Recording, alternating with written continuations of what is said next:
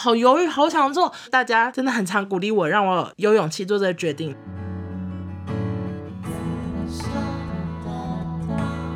我其实比较喜欢帮自己工作。你想干嘛？不可以哦，不可以哦。那你要干嘛？其实我内心都知道，我大概要怎么做。打算一离职就去游山玩水，把钱全部花光。欢迎收听紫砂欧娜，大家好，我是欧娜。今天要聊的这个主题，我也算是酝酿了非常久，然后现在还在一个算是惊魂未定的状态。没错，我确定要离职了。我的天哪！你说真的讲出来，还是会觉得哇靠，真的假的？好，那在聊我自己 right now 现在要离职的故事之前。我想先跟大家分享我上一次离职的故事，因为其实蛮短的，想说哎，打发一下时间哈。好，我人生呢其实就做过两个工作，第一个工作在金星娱乐，然后我就是做康熙跟小明星跟十八岁不睡，反正就是做一些电视节目的事情。第二个工作就是现在我在一期 life。好，那第一个工作呢，那时候我是做了三年半。我永远记得我是什么原因要离职的，因为真的是立刻的决定。好，那时候呢，因为我们做完康熙之后，我们先被公司要求做小明星大跟班嘛。那大家也知道这个节目非常的痛苦，那时候小明星大跟班会录影录到半夜两点才下班。然后像康熙，因为康熙的主持人很爱回家，所以我们那时候康熙常常是中午十二点开录，顶多就是录到八点吗？九点吗？反正就是不会很久。然后一天就是录四集左右，四集或五集。那小明星的话，每一集中间都会等非常久，或者是要彩排很久。I don't know，总之就是常常给你到半夜一两点才结束。那其实很常录影的前一天，我们已经是半夜四五点才回家了。那你隔天在半夜一两点下班，其实真的很痛苦。又外加不是那么喜欢当时的节目或者是主持人，所以我们那时候就非常的想要离职。全部的同事都跟主管反映说，真的不想来做小明星了，真的很想走。就后来呢，公司又把我们紧急调去北京嘛。北京的故事之前也聊过。总之就是在已经连续做了两季小姐姐好饿之后，呢我们又要回台湾了。然后我记得那时候就是在一个北京的咖啡厅，我们在跟老板开会，就是真的是公司的老板。我忘记是哪个同事问说：“呃，叉叉哥，请问一下，我们回台湾之后要干嘛？”然后那个哥呢，他明明就知道我们全部的人都是最恨这个节目，非常排斥而逃来北京。可是他当下看着他手机，连眼睛都没有看我们一眼，就说：“当然是回去小明星大跟班，帮帮那个制作人。”好，那个制作人我不认识啊，反正就是他说帮忙那个制作人这样。然后我当时听到的第一秒，我就想说，OK，我要离职，因为我就是真的是太不喜欢那个节目，而且我也不喜欢那个制作人，因为那制作人底下有非常多人都去过，然后很多人都走光。我也知道他就是很常被同事们抱怨说决定超级慢，然后大家常常到节目当天都还在写脚本，已经到电视台要录影了，还在写晚上的脚本之类的。所以当下我听到他说你们回去就是回小明星啊，就是去帮帮那个某某哥的时候，我就觉得。这一切好像什么，你知道，整人大爆笑，又回到了原点这样。因为我就是去北京的时候，我有感受到说，原来比较闲情逸致的生活是这样。因为以前在做台湾的电视节目，我是。一个礼拜可能只能放一天假，然后最高纪录是二十一天都没有放假。但是在北京呢，我们做完节目之后，我们可能可以休息到两个礼拜左右，才要继续再筹备下一次录影，就是一切都是比较慢步调。我说的休息两个礼拜，不是那么的完全的休息，就是可能会比较轻松一点，可能可以一个礼拜开一次会，跟爱奇艺开会，或者是跟同事们发想主题，然后写大纲，一个礼拜，就是一切的步调我都比较喜欢，我比较喜欢专一的在做这件事，而不是在。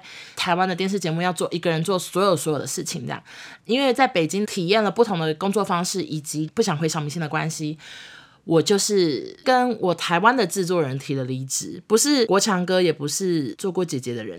那时候我在台湾有一个十八岁不睡当时的制作人，然后我就跟他说，我这次回去我想要离职这样。然后后来因为我们在北京工作了好几个月，所以公司有让我们放一段假，所以我就记得我那时候在放假那段过程，我就跟我的朋友们去那个宿雾，然后又跟我爸妈去东京。我从东京跟我爸妈回来的那一天晚上，我把所有的脏衣服拿去洗，隔天早上我又去机场，就是这么夸张。我记得那时候是。太想要出国，因为就是闷太久，所以两个旅行是完全重叠在同一天，这样隔天马上出发。这样，我那时候呢，只是跟我的制作人说，我想要离职，我还没有完全确定。其实我当时只是说有点想，就是提说我有可能会走或什么，但是没有正式提出辞呈。当我从宿务回台湾的时候，全公司都在说我要离职了，所以当时我其实是有点，哎哎哎，被确定了吗？骑虎难下喽，然后我就只好就是骑虎难下。等下骑虎难下什么意思啊？突然哦哦，所以我就就继续骑着那只老虎继续走。反正当下想说好吧，没关系。所以说到底呢，就是我在提离职的那段期间，我其实并没有知道我下一份工作是什么，我没有去找任何下一份工作，我算是无后路，确定要离职这样。我真的觉得这一切都好有趣。好，我公司那时候就是说，那你距离离职还有一个月，那你要不要去某个 team，然后做做什么？你们知道吗？我那时候是被公司派去做团购的窗口，就我们当时公司可能节目很少，所以就创了一个新的部门，就是找团购组。然后那时候团购还没有很夯哦，我们要联系 A 厂商，然后再去配 B 团妈，这样中间帮 B 团妈创团购网站。这是真的超早期，那时候团购非常的不夯。然后那一个月我就是要到处私讯问人家团购的价码啊、分润多少什么之类的。我真的没有想到，现在到头来我变成团妈哎！就是当时其实我是中间那个窗口，真的团购好难做，因为我同事又说他找了一个团妈卖毯子，然后什么七天卖一条之类的，反正就是真的很好笑。那时候我呢，其实好像也没有配对什么团妈，就我可能只是帮忙问一些人，然后就 pass 给同事。我快要离开之前，我就自己帮伟忠哥卖。鸡汤就是伟忠哥，他有一个那种眷村品牌叫什么福中字号，我就帮他卖鸡汤。其实说实在，我现在想起来，那个鸡汤好像也蛮贵的。可是我就在脸书开直播，就是用我的账号开直播，因为那时候脸书还比较行。结果稀里糊涂，当时 IG 也没什么粉丝哦，可是我还是卖了三十几包，三十几个很贵的鸡汤这样。大概是卖完鸡汤之后，我就离职了。那在卖鸡汤的过程中，我就看到前同事的脸书，然后。我刚刚的声音是什么？好像好像一个什么动物。好，反正我看到前同事的脸书，他在帮一期 life 真人，当时叫一期直播，他就是在争直播节目企划什么的。然后说福利非常好，有那个两个月年终，有各式各样的奖金，巴拉巴拉，然后还有员工旅游。我先跟你们说，这是有多荒谬。这原本以前的一期直播是一个很小的公司，一开始员工很少。一开始呢，他们前两年的员工旅游去哪里？有一年是拉斯维加斯，有一年是夏威夷，就是这么荒谬。但是当我去的时候，已经完全没有这个福利，而且最惨的是，我去的时候呢，他们是把员工旅游换成员工旅游奖金，然后是说九月什么六号以前的人都可以拿到这个奖金，就好几万这样。结果呢，我是九月十一号入职，就大概差五天还差七天，非常的衰。好，不是差不多这件事情。总之，我就是在一个已经确定要离职的状况下，我得知一期直播有在征人，我才去面试，而且当时面试也非常的失败，我已经忘记我们跟你们讲过了。如果没有的话，之后有机会再聊我失败的面试，好不好？好，反正呢，我就是去面试之后，大概过一天，他有次打电话跟我说，就是有确定上了，我就去上班了。以上就是我怎么转换工作的过程。其实说到底，就是我第一次的离职，我内心其实是蛮坚定的，但是我其实并不是在一个很 safe 的状况下提出离职。我甚至忘记我当时的存款是多少，但是我就是太想做，我就做了，因为。我很多次都在直播上回答过大家，当你有对这个工作不舒服的念头。我大部分都是觉得就是赶快走人，因为不舒服，真的是做不下去，真的很痛苦。如果你没有巨大的金钱压力的话，我真的觉得你就赶快开始找工作吧，就是不要害怕离开。这样好，以上就是我第一次离职的故事。那我这次呢，为什么离职？好，说来话长。其实我在一期已经做了四年多。我如果离职日是二月底的话，差不多就是做了快要四年半。那这四年多呢，其实我的工作内容一直都差不多，就是我是在做直播节目。一开始我们就是一个礼拜会做很多个小的直播节目，可能只是发一个主播来唱歌，然后这样一个小时就是一个节目。但是到现在后期呢，就是可能会做比较大型一点的，像是。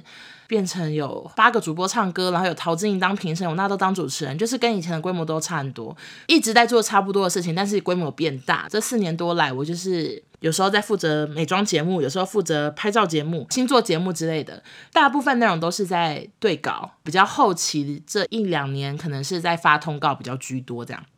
说实在的，真的是很腻。就是我对于我的工作腻腻腻腻到不行。就是可能很多人觉得说这个环境很新鲜、很有趣，但是当你已经在这个环境已经七年吗？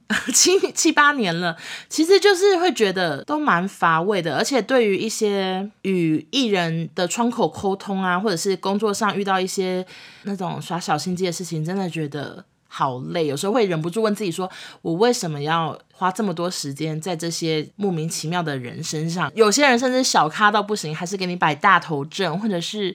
我也受够阿谀奉承的工作环境，诶，就是我真的这种环境，我就是演腻了。这样，我一直都觉得差不多做个三年左右就可以换工作，但是又一直苦于说一期的福利真的不错，以及薪水比起电视圈来说算是比较好的。所以以前虽然有这个念头，但又觉得，哎，我在一期虽然很腻，我就把它当做我在赚钱好了。因为以前就会觉得，OK，这个薪水还不错，我就是稳扎稳打把那个车贷还完就好。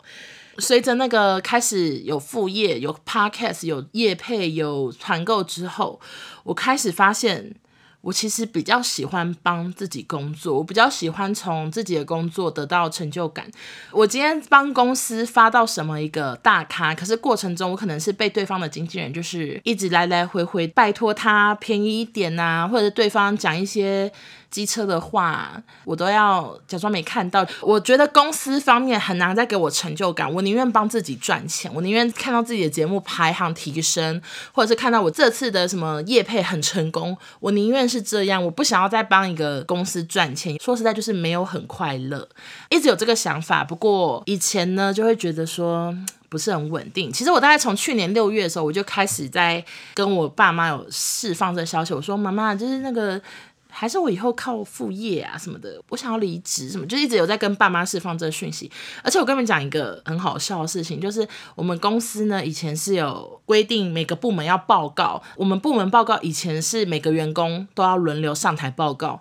我们部门的行政他会贴出行事历，就说大家一人选一天这样。然后我都故意选十月、十一月、十二月的时间，好像选三次吧，我就全部挑那时候，因为我当时觉得我一定会可能六月就离职或什么的。所以我那时候就故意选 十月十一，想说我一定轮不到我报告，就殊不知我还是做到现在。我后来就是开始给那个自己一个期限，因为我跟我朋友讨论，他们说你那副业稳吗？其实我当时就是还不是很确定，所以我就开始学习记账，然后我就发现真的蛮不稳的，就是你可能这个月的收入是 A，然后你下个月可能变成二分之一的 A，再下个月可能变四分之一的 A，可能第四个又变成两个 A。大家懂意思吗？我就举个例，总之就是没有那么稳。我那时候还是没有办法很确定的说我要做这件事情，而且我又在植牙，然后植牙一颗要七万五。然后说 no no no，车贷刚还完，牙齿的贷款还没还完，所以当时一直在那种哦，好犹豫，好想做，不敢做，不敢做的期间。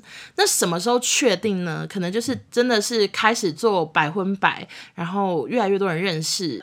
所有的收入越来越稳定之后，我才开始有这个想法。尤其是又到了二零二二年，我即将要三十岁哦，我不想承认这年纪，请要 不要剪掉？我就觉得说我想要在。三十岁做一些新的尝试。我先跟你们说，我现在其实二十九岁过没多久啦。可是，就是我就觉得新的一年，我我想要给自己一个挑战，想要给自己一个机会。而且，我觉得全新的一年，我可以换一个工作。这个工作就是我要帮自己工作，我要好好的经营自己。所以，就是在今年年底的时候，就是像是跨年的时候，有同学问说：“啊，你有要离职吗？”什么的，我都说应该快了。就是我其实内心就是蛮确定的。到一月的时候，我就有跟公司的人资问，其实他应该会听我的 podcast，有点害怕。我就问他说：“诶，那个，请问一下哈，年终的话是怎么计算？是做到十二月三十一，二零二一十二月三十一就可以领年终奖金吗？”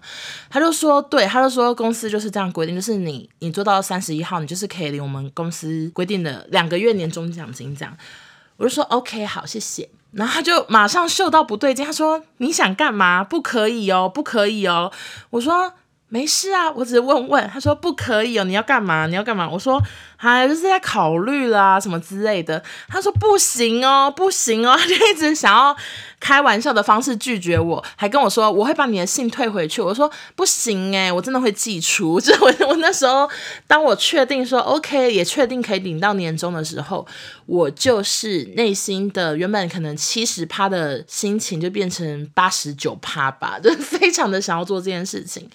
结果后来呢？嗯，大概过没几天，我就决定要跟少中提，因为少中呢，他其实知道我想要离职，他以前也说过不止一次，就说他说他觉得我很适合。经营自己之类的，但是他也不止一次，就是觉得说这个稳定嘛，就是他 他一方面觉得我很适合经营自己，但一方面他也觉得副业好像不够稳定，所以有时候我们跟一些朋友聚会，朋友说哦，那你可以离职的吧，他都会说还不够啦，还不够，他他说还不够，我有释放过这个讯息，但是我从来没有跟他正式的确定。然后那一天呢，我工作非常的累，我就是有一天特工作突然真的觉得好累，我想说。为什么要这么辛苦？公司薪水又没多少钱哦。虽然我刚刚前面有说比外面好，但其实以我这个年纪，我觉得我我现在的正职薪水并没有到说哦 very good，就还好，就我觉得是中庸。一定还有很多人比我多很多很多很多。然后当下我就突然觉得说，我真的累了，就是你知道，我提吧，反正确定有年终了，所以就在那天工作很烦的状况下，我就传讯你说。少中，我想跟你讨论一下，我可以做到什么时候？结果少中呢，他就非常火速的回我说，做到什么时候都可以。他就说，你要做到二月底、二月中都可以。但是你要先把我们节目的通告发完，因为其实我之前在喝酒的时候跟他提说，我可能要走，可是我会把通告发完的。但当下其实我是有点抱持着，就是有点 kid，就是我没有，我没有那么那么的 promise 这件事。可是他就说，他就说，那你要把通告发完了，我们的那个节目通告是到五月底。我就说。哦哦好，然后我就开始列通告，开始问通告，但是目前是一个都还没发到，因为公司还不跟我说到底要发谁。但没关系，我我这会不会太插题呀？总之就是我呢，现在的目标就是要在我离职之前把五月底前的通告都发完，然后我就可以顺离职。就算没有发完，公司应该也不会把我的脚绑住吧？应该还是可以走。所以这就是我跟少中提的过程。然后后来呢，我就在等少中去跟我们的主管提，因为我们主管也是，就算带我们的部门也是。一两年吧，也是蛮久的，可是内心又有点紧张，就有点不敢问说，哎啊啊，好了没啊？我你提好了吗？我要跟人资确定了吗？之类，就是过程中还是有点紧张。就有一天呢，少中就跟主管去阳台抽烟还开会的，然后回来就跟我说，哎，那个我跟他讲好了，这样。我说好的好的，我就说那接下来要干嘛？我然后我就去问人资，人资又说请我寄一封辞呈给少中、给主管，还有给人资 CC 人资这样。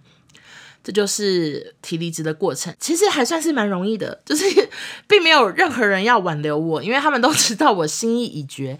哦，对，我先讲一下寄辞呈，你们有寄过辞呈吗？因为我刚刚就是有讲到说，我前一个公司呢，真的是完全没有辞呈这个东西，我就是讲好，然后我甚至想不起来我有什么归还什么道具啊，归还电脑什么，好像都没有，因为我们电脑桌垫非常的破烂，就是什么 Vista，我的 Word 是二零零三，Word 二零零三就非常老旧的电脑，然后桌垫就是我离开之后就继续摆那。我也没有退还给谁，这样。我们一期呢，可能流程比较多，所以我就是上网查了一下辞呈怎么写，因为我从来没写过，结果才知道，OK，原来辞呈的主旨要写说。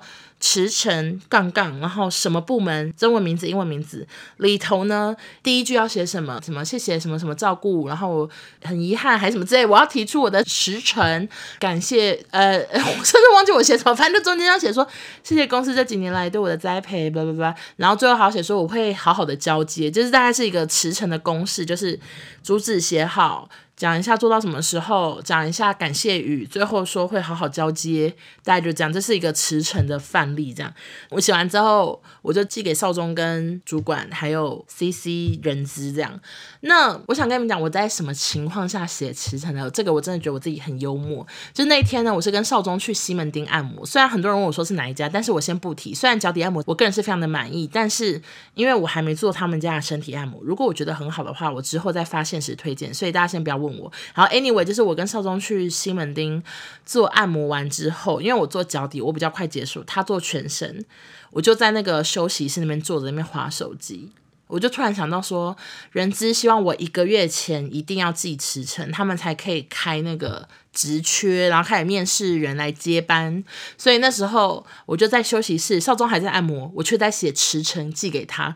我就把那个范例看完之后，再好好的写了一封自己的辞呈寄出去。很快的，我们的主管就回了一封真的是文情并茂的信，他还说。嗯，我也就不强留你了，什么 blah blah blah，但是什么希望以后江湖再见，就还写你知道很浮夸，然后我就会说谢谢，大概就是这样，这这是即驰骋的过程。我接下来想聊的呢，就是关于我亲友们的反应。好，首先，其实我家人呢，他们一直以来都蛮支持我在工作方面的各种决定。我在康熙的时候，我一个气管系的去做电视节目，他们也觉得嗯没关系，反正我很喜欢。我去北京，我也是跟他们知会说，哎，我想要去北京。我妈他们也就说 OK 啊，就去啊。然后回来之后，我要离职，我爸妈也是一开始也都会担心说，可是你要做什么？你要去哪里？我就说有在看啦，有什么什么之类的。他们也就会欣然接受。那这次呢，我觉得比较不一样，因为这次。我的离职的之后的那个步骤，那条路并不是要去一个公司当员工，我是想要自己做自己的事情。所以当下我每次跟我爸妈提的时候，我妈真的是没礼貌，她每次第一句话都说：“那你要干嘛？”就是好像觉得我一离职，我就会去没事干，然后就是每天在家里发呆吃饭这样子。所以，我我就会不止一次跟她讲说：“我就做我的 podcast 啊，我就做我的节目什么的。”我就觉得妈妈，你为什么每次都要问我你要干嘛啊？我不是讲过很多次，我就是要这样啊。可是他们身为父母。我觉得他们就是会蛮担心，就觉得女儿这样子没有稳定的收入，很不保障，然后没有公司缴劳健保什么之类的。哎，其实我根本不知道劳健保要怎么处理，哎，是之后会寄给我吗？我真的搞不清楚。反正我妈他们就是每次我提的时候，他们都会有点不确定，这样就会没办法给我十足的赞同。那后来我变成说，我后几次在小提到说，妈妈，我应该。快要提喽，或者是妈妈，我我明年可能就自己来工作，我可能会去诊所楼上那边上班哦，就诊所楼上有个空间，我说我可能会在那边上班什么，我会再顺便讲说，哦，我们 Podcast 真的是很 OK 啦，炒前面的名次啊，或者说有厂商在问啊什么的，就要不断的跟爸妈灌输说，不要担心我，我现在工作还 OK，还很稳定，灌输爸妈这个观念，所以后来我这次跟我妈说，哎妈，我寄辞呈，我妈就会回赞哦。恭喜哦，就是会回这些贴图，他们就是算是蛮放心的。那我的亲友们呢？其实我亲友们也真的很常问我说。王一文，你要做到什么时候？王一文一期做好久，有些人不见得是觉得你说你要去做自己的工作，他们很多人是觉得你在一期也待太久了，应该换工作了吧？就很多人会这样问，所以我一开始呢就会偶尔小提说，嗯，可能以后会自己做什么的。但大部分朋友们也都会觉得说，嗯，真的吗？你要干嘛？那你要干嘛？或者是开始会给你一些什么？那你未来要怎么经营自己啊？就要聊一些很深的话题。但其实大多的时候我都有点觉得压力好大，而且。而且我常常觉得，没有人会比我自己更懂得我要怎么经营我自己。我我这句话听起来会不会太像绕口令？反正我就觉得大家可能会以为我是比较搞笑型的，在过我的每一天，或者是我可能比较没有规划，因为我很爱讲说走一步算一步。但其实我内心都知道，我大概要怎么做，我才能越来越稳定啊，或者是越来越不会让爸妈担心什么的。其实我内心是有这些想法的，不然我我不会这么发疯的就提离职。我并不是。打算一离职就去游山玩水，把钱全部花光，然后耶，然后就去爸爸诊所上班。这样，我 我不是这个打算，我是有自己的一些小想法，而且我也有很认真的在安排各种各式各样的业配，确保自己接下来几个月不会坐等三嗯什么那什么那句话怎么讲？什么三 空啊？啊忘记了讲嗯坐等哎。我算了啦，反正就是这样，想不出成语。好啦，然后总之后来其实我确定要离职的时候，我是先偷偷的发了一个挚友限动，因为我不想要一次传开去跟太多人讲，因为我真的有很多不同时期都有好姐妹，然后我就发一个挚友限动说，哎，我预计做到什么时候，什么谢谢什么之类的，祝我好运。然后我大部分的朋友都是很正面的看待这件事，大家都觉得说 OK，那你就做吧，Go Go Go，这样，就大家可能都有看到我心意已决吧。好的，以上大概就是我这次离职的故事。我不知道有没有完全的回答到大家的问题，如果没有回答得到的话，可能之后直播什么都还是有机会慢慢聊到。总之，目前就是确定应该是做到二月二十几号。我知道之前我有 promise 过大家说，哪一天被资遣，哪一天被 fire 的时候，我就是要去公司旁边的咖啡厅开始录 podcast 咒骂公司。但其实当我真的做了这决定的时候，我突然觉得一切都好像都没差了。公司其实说实在，真的也没什么那么多东西好骂。要骂的应该是那些讨厌的人，但那些人很多都离开公司了。那之后我可能就会以匿名的方式来分享那些前同事到底有多变态，或者是多可怕，多会耍心机。因为我最近听到一个真的觉得很精彩，那我先插播好了。就是我们之前有一个非常非常讨厌的女主管，她在每间公司都是号称说她是被黑呀、啊，被怎样，然后她才离开，又去下一间公司当大主管。反正就是一直都这样，然后直到在我们公司，他算是真的是被保全请走的那么夸张。那我们也不太确定他现在到底去哪里，但是我们听到了一个很精彩的故事，就是我们听到他为什么会从另外一个公司跑来我们公司呢？他以前说他被黑，结果后来得知。原来他是在前公司老板的办公室里面做法，他在沙发下面撒鸡血，会不会太精彩？撒鸡血摆正做法弄公司，然后被发现。我想说这个被发现好容易哦，因为鸡血感觉真的是超级臭。总之他就是被发现之后才离开那间公司。那我是不知道他有没有在我们公司中这些证了，但觉得怎么那么精彩。好，Anyway，我就是想说，是之前那些不开心，大部分都放下了。那所以咖啡厅直播这件事情应该是不会发生。谢谢。好，那总之呢，整个故事大概就这样。那未来我就是还是会积极的做好我自己的各种事情，然后我也会。安排很多休闲娱乐给自己，因为我觉得。对我来说，钱还是赚够用就好。因为现在我也没有什么车贷，我也没有什么房贷压力，所以我觉得我还是想花很多时间在旅行，或者是到处走走之类的，或者是做一些体验。I don't know，我自己也不太确定到底会发生什么事情。但是老实说，我真的是非常的兴奋，就是我很兴奋，我终于做了这个决定。虽然真的是非常的紧张，其实，在做这个决定的背后，就真的还是有很多很紧张或者是不安全感。但我相信。我自己应该有机会可以好好的做，嗯，然后在那个这一集的最后呢，我就是想要感谢一些人。首先，我就是想要感谢我的同事们，因为我真的还蛮幸运的，就是我不管在什么公司，我都遇到很好的同事。怎么？我怎么又觉得有点想哭啊？等一下，我真的是好，而且我好饿，还没吃晚餐啊。然后就是呢，我觉得我真的是一个超幸运的人，就是我不管在什么公司都遇到很好的同事，因为我跟我同事们真的常常遭遇到很惨的事情，就是像是我们在一期在经历了四次大之前，我最常跟我爸妈讲的话就是我们公司又在资遣了，好可怕！因为就真的会看到隔壁旁边的人在开始收东西，谁谁谁收电脑，然后最惨的时候可能一天走了好多好多人这样。可是我跟我那些很要好的同事，我们都幸运的留存下来，我们就是生存者。然后我们我们彼此就经历了很多很辛苦的过程，但是非常感谢他们这样的照顾我，这样，然后也很谢谢少中。可是我明明以后都还会跟他见面，因为我们百分百并不会因此结束，好吗？我们百分百还是会继续的做下去。我就算回台中，可能大部分时间在台中生活，我还是会每个礼拜上来台北录影，录音啦，不是录影。例如说什么拍照啊等等的，就都还是在台北。但是还是很感谢他，就是这么支持我。我觉得我好像疯子哦，但是大家已经习惯了。就我最后还想要感谢我大家，就是大家真的很常鼓励我，让我有勇气做这个决定，然后。然后谢谢，还要谢谢爸爸妈妈，还谢谢爸爸妈妈，会不会太疯癫啊？我爸不会听这个 podcast，但我妈可能会。总之，要谢谢爸妈，不管我做什么工作，他们都很支持我。哦，对了，还要谢谢严先生，真是会不会插播的太奇怪？我觉得二零二一真的是改变我非常多。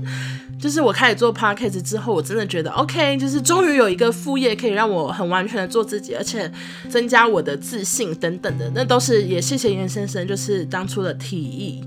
虽然你现在在剪这一集，我觉得很好笑。好啦，就这样啦，就谢天谢地啦，好不好？谢谢老天，谢谢大家。好，那我会继续加油的。那谢谢大家收听，我们下周见，拜拜。我就想说，我不想要帮英呃怎么讲？哎，我在讲什么？跟谁提了离职？等一下，我忘记我跟谁提离职哎。许许多多的来来回回。刚刚讲好多叠字哦，嗯、即将这一年要结束了嘛？哎，其实已经结束了，要讲什么？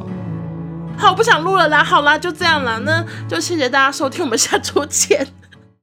等一下，等下，这 ending 真的不行。